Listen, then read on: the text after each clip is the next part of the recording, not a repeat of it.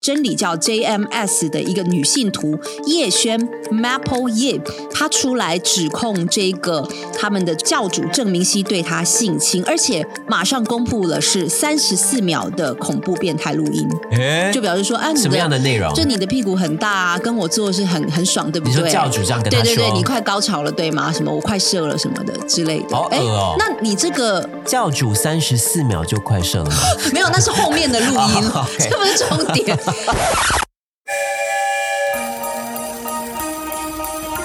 台湾心，台湾情，台湾狼，台湾梦，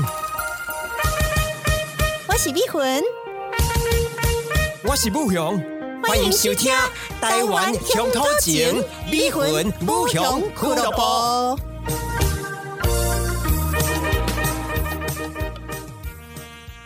大家好，我是逼魂。大家好，我是武雄。好，刚刚在跟吴勇再次的闲聊哦，就说这个呃，如果今天你是一个非常成功的杰尼斯的艺人的话，这件事情发生之后，我会觉得说，我现在看日本艺人的眼光有点不一样，因为我觉会得有点怀疑耶。其实一定有很多线上的这些杰尼斯艺人，会不会他们其他们自己其实也是受害者啊？就是我看到龙泽秀明，我会觉得这么年轻可爱，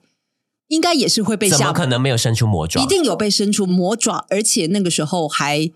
票选为喜多川最受宠爱的杰尼斯艺人啊。那这样子的情况之下，他能够逃出魔掌吗？我也是很怀疑。没错，其实那时候很多小杰尼斯呃有出来。指证的就是，呃，喜多川他有一个会馆，他很喜欢带这些小杰尼斯天哪们去，然后小杰尼斯他们都昵称那是恶魔会馆，大大家都知道大对不家对大概知道去了会发生什么事情，然后就是呃，触摸他们的身体吗十几个人然后就大家睡在一起，睡个通铺还是什么的，然后你就会感觉到那个恶魔他正在摸其中一个人，可摸是你的同伴这样子，可是他们都十二三岁，你敢说吗？你会跳起来说你不要摸他吗？或者是被摸的人我觉得那敢个说什么？那太个可怕了！那个沉默的那个对集晋体的升，沉默跟集体的压力，难怪他们长大之后就是选择爆料，有或的者是选择爆料啊有的，退团对，有的就想装作没这件事情继续过活，是一直到今年的二月二十七号嘛，呃，BBC 英国 BBC 他做了这个纪录片之后，呃，这个纪录片叫做是《猎食者 J-Pop 的秘密丑闻 Predator: The Secret Scandal of J-Pop》。播了之后，其实也没起什么涟漪、哦，也没有 啊但是算是呃，播了之后过了一段时间，是有一位小杰尼斯，他上了呃日本国外记者联谊会开的记者会，他对这些常驻在日本的这些外媒而且开记者会，选择的是驻日本的国外记者，还不能你你要找的是日本的记者，可能开不成这场记者对会哦。，是外媒哦，对他成为开第哎，一他那他枪有出没来有开记遮者他会的？脸？没有，他就是完全就是对正面对决。而且呃，驻日本国外记者的这种联谊会或者是记者会都是有同步口译的，所以就是讲日文、他日就文、英文同步。所以这件事情才大量的被外媒所知道，进而震动了日本的媒体。而且其实呃，我们之前提到的1999年周刊文春的报道嘛，对，其实那时候因为它连做了十几期，那时候连《纽约时报》或者是英国的一些大报也都有报道。有吗？可是很零星吧？有报道，然后有谴责日本演艺圈这一种这种集体沉默的行为，但是依然没有引起什么涟漪。在日本的这个国内，依然是杰尼斯还是一个很强烈的存在，他没办法去撼动，还是不动如山啊 Even New York Times 这样子的媒体，没错，所以一直要到今年才终于有这种滚雪球的效应。然后就一个人出来开了之后，后续也有小杰尼斯愿意上节目分享他所们以是曾不是经真被的就是被性要侵的这些像事 Me 实 Too 这样的事件，真的是一个接一个，一个接一个，才会造成这种团体的这种呃效益？是说哦，你应该要站出来，应该要说当才年开始有人敢敢讲，不然像以前那样，那一个人出来讲，可能立刻又就被没了，淹又没淹了，没对。淹没在这个人群当中了。其实对于这种集体的封杀，或者是我觉得，呃，日本的演艺圈有这种多重的标准，像这种真的侵害人权这么严重的事情，没有一个媒体，没有一个人敢站出来讲。但是他们对于呃有吸毒的啦，有酒驾的啦， 就等刚等刚的那个周刊文春的那些什么，对对对离婚或者是酒驾、吸毒，那他们也都是同一种标准吗？像是泽靠英龙华，他本来要吸演食大麻，呃，几年前本来要演大河剧，已经呃选定是他要演了哦，而且也已经拍了哦。但是传出吸食大麻的这件事情之后，立刻封杀，而且找新的人来演他的部分，然后他以前演过的要全部剪掉。呃，常常也有这种事情是呃，可能日剧拍到一半，然后那个人传出丑闻之后，只要那个人出现的话，都是剪掉，或没办法剪掉的话会上马赛坏掉克。就是他的脸整个 我我是想马说赛克啊，或者是你整组人都为了这个人传出重拍丑闻，必须要重拍，可是老实说，我真的觉得吸食大麻跟性侵是两个不同的等就级耶、是你这些事情啊，看的好像这么的重要，这么严重，可是对性侵却晋升二十年，而且是对于小儿童性侵呢、都是十二三岁的幼童。没错，所以在九月七号的那个外部调查呃出来之后开的记者会呢，呃，当时候的社长就是强尼喜多川的外甥女藤岛朱莉是在、呃开完记者会之后呢，立刻到夏威夷度 假， 怎么会这样子？ 怎么会有这样的转环啦？她立刻逃走。 他没有要回答、哎，就跟我们那个大直的那个 呃倒塌之后，马上董事长闪辞之后，请总经理主持这个出记来者这会样，然后总经理压力很大，还落泪。然后公司还是由朱莉百分之百持有。他就到夏威夷去度假，然后呢，这 个记者会开完之后，呃，也有新闻去采访当时候那个 BBC 呃纪录片的那个记者。这个记者他就提出他个人的一些质疑。首先，由东山纪之继任社长。那东山纪之是在浸淫在这个杰尼斯文化几十年的人香肠社长由内部的人继续担任社长，他质疑这个改革的力道。同时，呃，另外我们提到的，因为公司还是由呃这个100%朱朱莉持股百分之百持有，到底在干什么？当然，朱莉她在九月七号的记者会有说，她百分之百持股，但是她嗯会作为赔偿这些受到她的舅舅性侵的人所用。但是这个后面会怎么发展，就是我们你也不得刚而刚知所说的这个 Smile Up 的基金会嘛，对会呃就是成立，专然后责来来来来处处理理这这些些受受害害者者这样子业务这样。那另外我也想提到的是日本的这种呃怂大哥下改，怂大哥就是揣测的意思，就怂是大哥在还没有发生的时候明朗的时候，嗯或者是还没有人敢说什么的时候。大家都是各种揣摩上意，或者是觉得诶讲出来可能对我不好，嗯，或者是老板可能是那想这大家就样一，起晋升，或不要行动是最好的。所以就不要讲错话就造成在日本社会常常难以就责的这种情况发生。呃，因为我之前也特别去读了一篇报道嘛，呃，对于日本社会这种难以就责或者是责任归属不明确，确实是日本社会的一种特色吧。就是它是一层一层，如果事情发生的时候，社长可以不用负责任，就是说，哎，我不晓得我下面的契约商是这样做事的，或者是怂诶大裤我已经交办我下面的人啦，所以跟我没有关系，啊那是不下是面的人又去交办他下说面的哦，人，那个是承包商，就是他一层一层这样吗？所以半泽直树就有这样的名言嘛：有错下属担，所以有半功老板拿。半泽直树可以算是，好像他自己本身的主角是有说，这个是不可能的事情，日本职场不太会有这样子的情况出现，所以啊日本人喜欢他收这视部率才那么高嘛，因为这个是根本就是梦幻的这个职人剧，就是直接打脸老板这样。我们当然目前看起来好像整个有动起来的感觉，但是我们还要继续的观察。十一月开始，他们是号称十一月开始就会赔偿作业，开始赔偿这些受到前社长侵害的人，但是后续会怎么样，我们要继续会不会还是一来观察样针对跟亚洲的慰安妇场一样呢？是尝试一个就是逃避跟拖延的一个心态，没错我觉得非常有所可以刚才能提啊。到的责任归属也是这样啊，以德国跟日本同样都是战败国来说，对啊德国它是切切割的非常清楚的，只要跟呃这个纳粹纳粹有关的话，都是予以谴责。这个希特勒他就是一个一级战犯嘛，所以他所犯下的事情就是负责任，然后去承认。一九九五年，德国总理科尔曾经说过，只要是德国人，你只要站在以色列大屠杀纪念碑之前，都不能说这与他无关，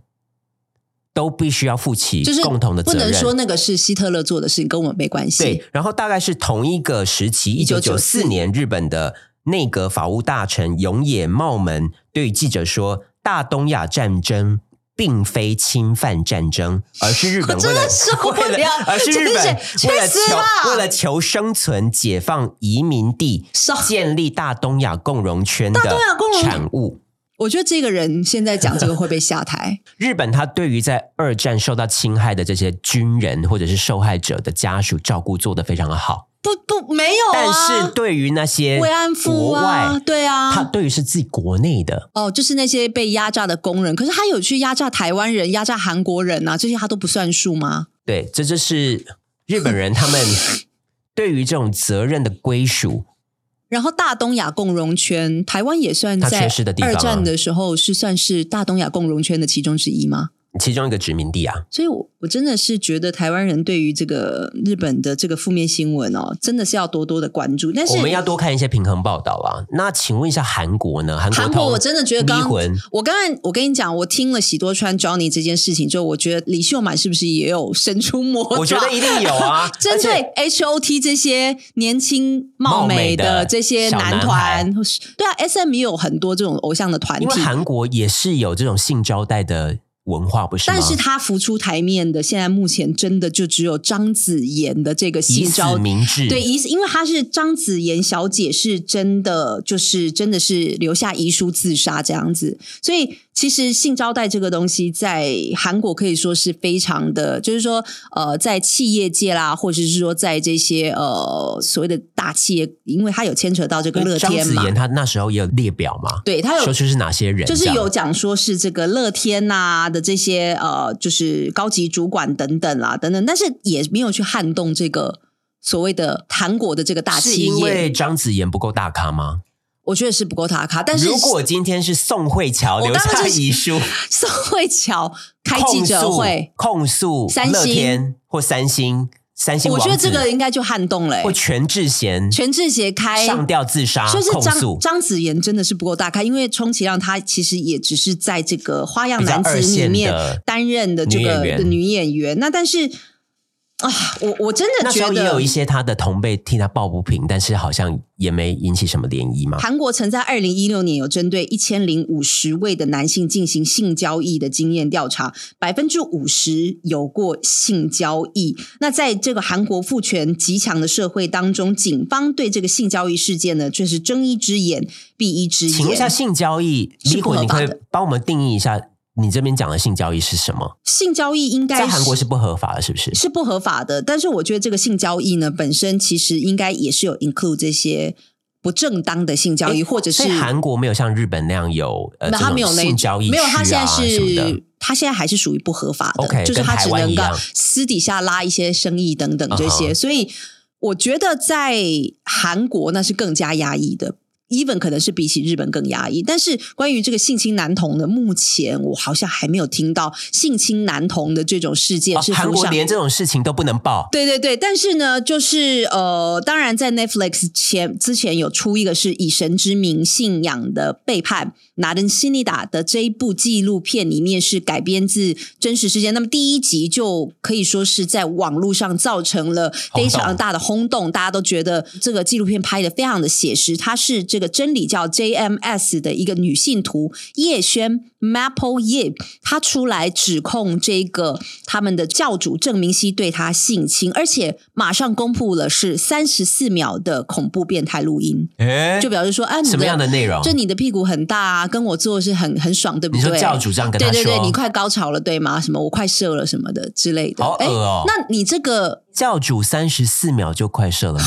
没有，那是后面的录音 哦，OK 这不是重 点。但是就是这一位女生，因为她她是香港男星方力申的女友，现在啦，对啊哈那其实她的你看她的外貌也是非常的姣好，然后身材很好，也很就是漂亮，这样就是因为这个郑明熙她本身喜欢的类型就是这种一百七十公分以上的高挑美女。 model 型，所以呢，本身呢，他就说他也是会有一个私人的会馆，而且私人的会馆诶应该是比强尼喜多川的豪华，都是在那种别墅的后山，然后里面呢还有什么游泳池，然后里面还有这个可以打排球的地方，因为郑明熙非常的喜欢运动，所以他就是会打排球，然后呢，就是让所有的女性徒为他加油。郑明熙他大概是几岁人呢、大概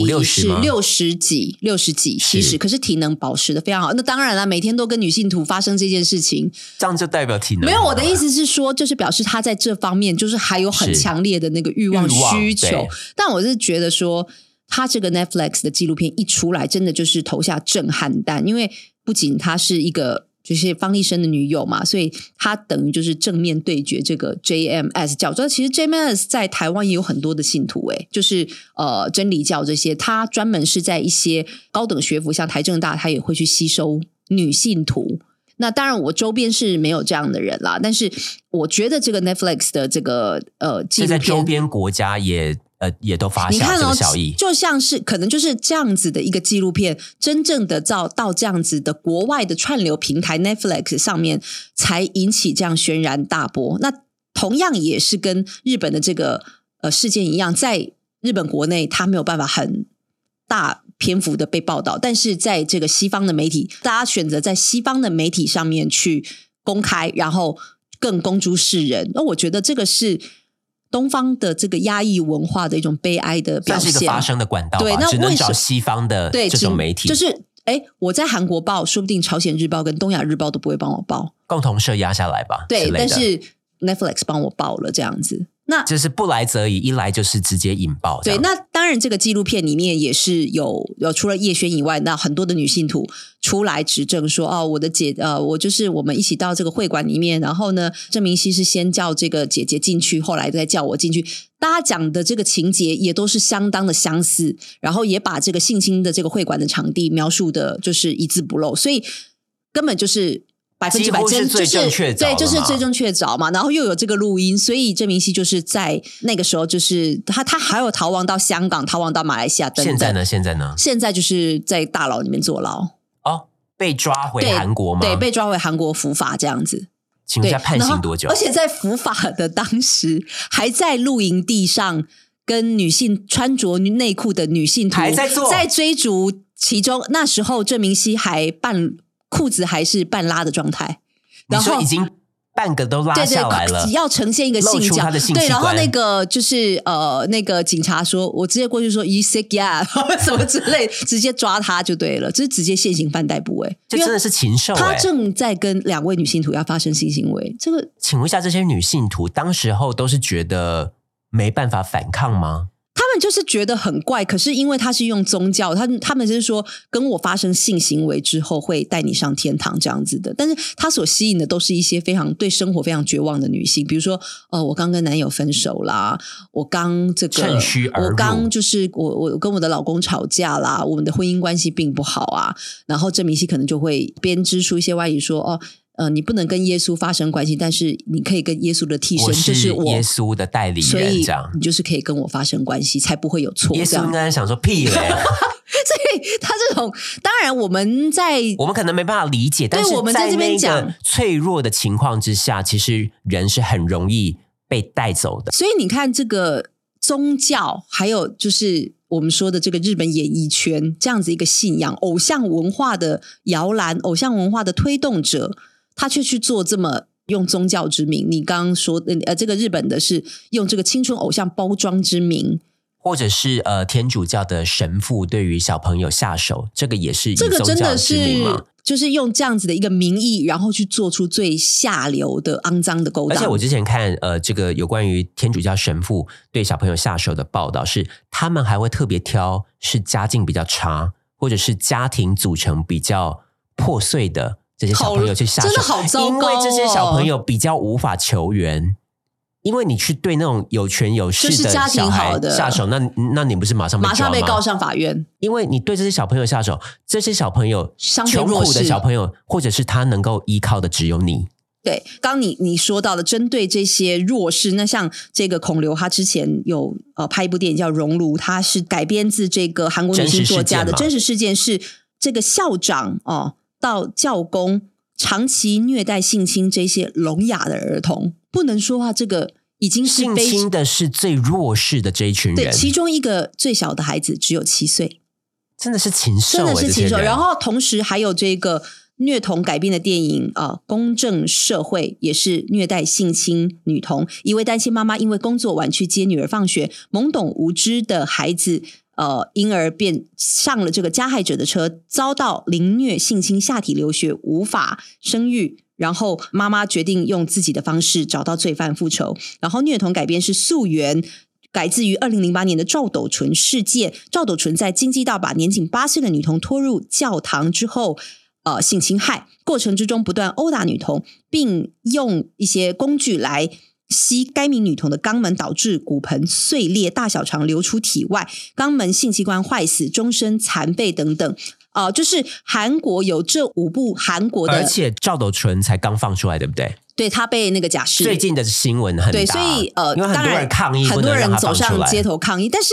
穆勇，韩国会就是去拍这些真实的案件，那日本其实也有嘛？也有也有，而且我知道《熔炉》这部片推出之后，还真的推动了法案，对。然后后来呃，台湾是不是也有做一部戏叫《无声也是台湾版的《熔炉》，》，嗯就是在讲聋呃，就是在讲那个对于聋哑聋哑学校里面的这这个性些学生侵的事性侵件。嘛，对，所以我觉得这个东西该讲的还是得讲，然后呢，媒体该跟进的还是得跟进，就是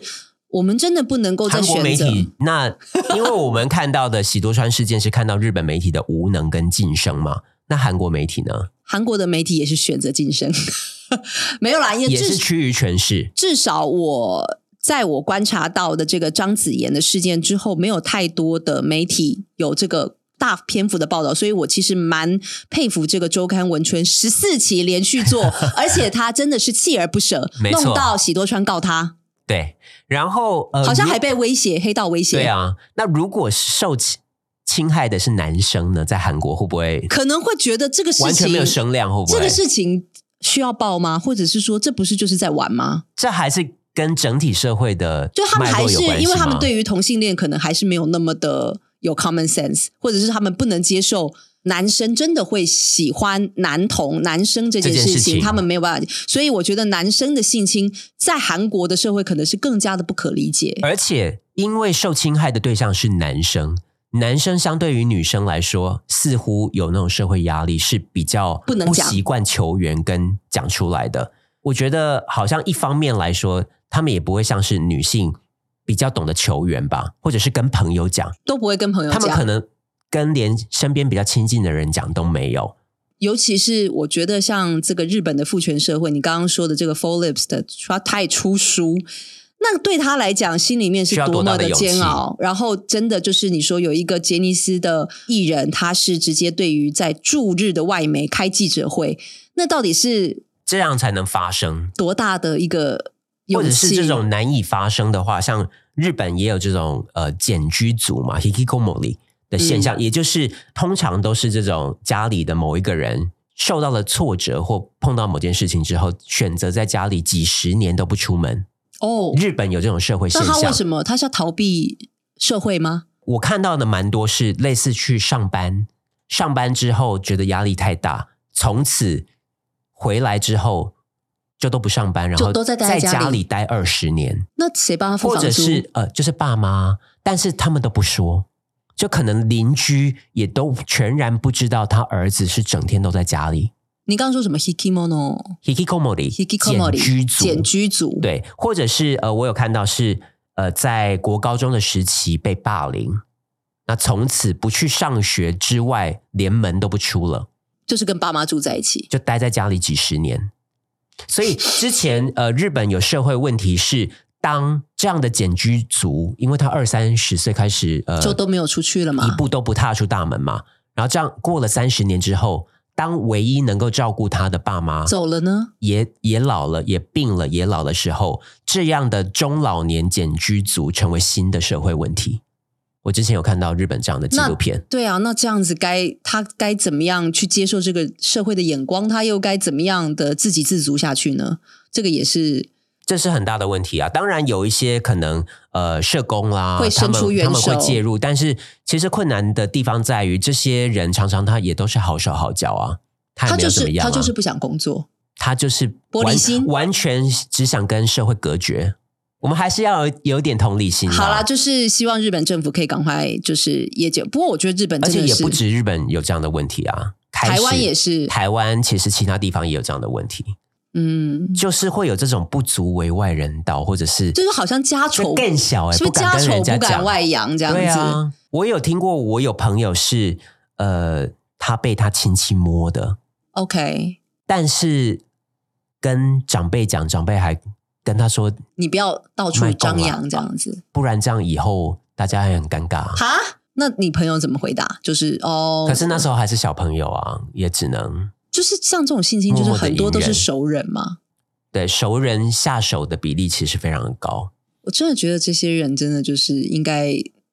就是全部死刑呃没有啦，就是反正我觉得现在很高兴的是，日本终于肯承认喜多川是性侵犯，然后呢封杀杰尼斯，花了六十年的时 间，封杀杰终尼于承认他斯，是并喜且要更名喽。没错，而且其实我这一次呃跟日本朋友吃饭，我也稍微问他们一下，你真的有就是为了节目哎、我真的很感动对哎、对对。然后我的日本朋友呢，可是他本来就是比较有正义感的那一型吧哦 OK，他也是左派他也是说，其实大家都默默知道，也不是你完说。啊二十年前吗？其实大家也不是被蒙在鼓里哦，其实也是默默知道，他他也是觉得终于有也有这一天，可是他是不是也是选择等跟晋升的那一个？对，然后这位朋友呢，他还曾经跟周刊文春的记者交往过。周刊文春的记者是 gay 吗？不是，我这位朋友是女生，哦，我想认识周刊文春的人呢、然后她也是说，她那时候的男朋友不是负责这个系列报道的人，但可能是但她在里面说工作这样也有工跟作她很分辛苦享那时吧？候周刊文春是面对多大的压力。好像在因为哦对呃，，因为杰尼斯就是以爱封杀别人出名的，就是如果你不顺他的意，他就封杀。他封杀你这个艺人，他封杀你这个公司，那周刊文春还是连出十四集，对。然后我看那个 BBC 里面，好像总编辑也是一副很伤脑筋的样子，然后也说就我都做成这样，我都我报道成这样了。我我我都有这些人证来做 interview，然后你还是不能撼动这些，然后只有我一家就是在报道，而这样且这样不是很孤单吗？那时候法院都判了，为什么后来警察没有动作？那就是。直接冲去喜多川他家把他逮捕啊！就像郑明熙被警察逮捕，还在跟两名没，错， 对，所以昨天的记者会之后，也有呃受害者联谊会他们的人也是说，也在推动呃这个儿童受性你侵一的定法条要。做出一个法条，然后把它推进国会，然后才算真正的对你要这些立人法啊有有交代，或者是把喜多川的尸体拿出来鞭尸。就我真的不知道要怎么样才去能够平息这些，他们小时候就受到这种骚扰，你不会觉得真的很不堪吗？而且呃，我上个礼拜五吧到日本的第一天，我有去涩谷的西武百货，西武百货的 B One，你知道那是那叫什么吗？我不知道，因为我对叫日叫本做是 Johnny's Corner， Johnny's Corner，所以是贩卖一些杰尼斯的杰尼斯，然后相贴满关。各种杰尼斯的去死吧照片 啊什么的，还是很多人很多粉丝去，可是我我我必须说啦，真的跟杰但尼是斯的粉这丝会些粉丝他们是替他们的艺人担心的、啊，就说哎、诶可能再也不能够参加红白或者是什么之类的。可是这些偶像团体，我觉得并没有错啊。就是比如说你说 V Six 或这些，或者是他们很多人其实也是受害者，很多只是没有是说而已啊，我都觉得说木村在六十岁，你会不会就是选择做自己？就终于讲出来。，对。但是，因为我听到的那一个呃，就是这几个这个月总有那几天里面就在讲说，木村拓哉日本人对于访谈的这个就是精密度呢，可以说是滴水不漏。他说十三幺那一集的主持人，他访问木村拓哉可以说是什么都没有问到，因为因为他全部都是对方审过的对， 问题啊因，为他试图要问木村拓哉说：“哎，所以你呃那个时候你是觉得很叛逆吗？你觉得这些你不想要当一个偶像？”他试图他试图要把木村拓哉从神坛上面拉拉下来来一点点但是他却没有他秀出他一点人性。但是他却没有想到木村拓哉，他真的稳坐神坛，他不想下来。他就是一个偶像。我就说，他说我没有什么不满意的，我就是一个偶像，而且人家经过多好的训练、啊，我就是一个商品，我就是尽做商品的责任。哎，所以他把自己的工作跟自己私生活分得这么开，对所以为了这个商品的成功，当时候曾经受到侵害，他也选择概括承受，这样吗？就是他觉得这个 bad experience 可能跟他是一起。如果我们当然木村爱他没有收到性侵，就是我们只是在猜测，这我但们是不得而知了。但是这个他的这个成功的商品是他的这个靓丽的偶像的外表之下，他的这个坏的经验可能必须是 include 在整个商品的包装里面，他不能让他的歌迷去知道他这样子比较负面的，即便他是一个受害人，对，不过所以因为我们今天说的都是未成年的这些小杰尼斯都还没有成熟，因为如这是果犯罪行为耶。当然，很多人他为了往上爬，然后他是有意识的想要靠自己的肉体等等。我觉得那个那这那倒是是那是对啊另外嘛，嗯那是他自己的决定。但是这个未成年这个是犯罪嘛？绝对是犯罪啊所以，所以这个就是直接是而且让他逍遥法外，然后死了之后还备受大家的你刚刚说什么在东京哪里东京巨追蛋，思他是第一位在东京巨蛋举办去死追吧思会的 人。龙泽秀明、木村拓哉他们都还抱着他的遗照痛哭，去死。。但他们分得很清楚啊，所以他们也知道这是一场表演 所以大家如果有兴趣的话，可以去看一下呃这个十三幺的的木村拓哉的这个看访看谈。木村拓哉是如何的铜墙铁壁，啊可以说是完全没有滴水不漏滴水不漏，没有让这个主持人把他拉到那个神坛下面。像是一个机器人一般。对，所以日本对这个文化的的制品，这个这个偶像制品，这个太厉害，也可以去看一下这个 BBC 的这个呃 The Predator J-pop 的秘秘密嘛。没错，没错，J-pop 的秘密丑闻这部纪录片，好，那么今天聊到这里呢，相信大家对于这个强尼喜多川，我相信在这个为数不多批评日本杰尼喜多川的负面新闻的这个呃张卡吉虾呢，也算是这个炮火猛烈啦。那大家可以如果有兴趣，可以去呃，就是找这些纪录片来看，当然也可以去看这个 Netflix 的这个以神之名的这个针对这个真理教的一来比较个一下嘛来比较一下，但是我觉得那个那个真的是。蛮恶心的，大太夸家大张了家去看的时候要有心理准备。那今天的装甲之声就到此为止喽，拜拜。拜拜。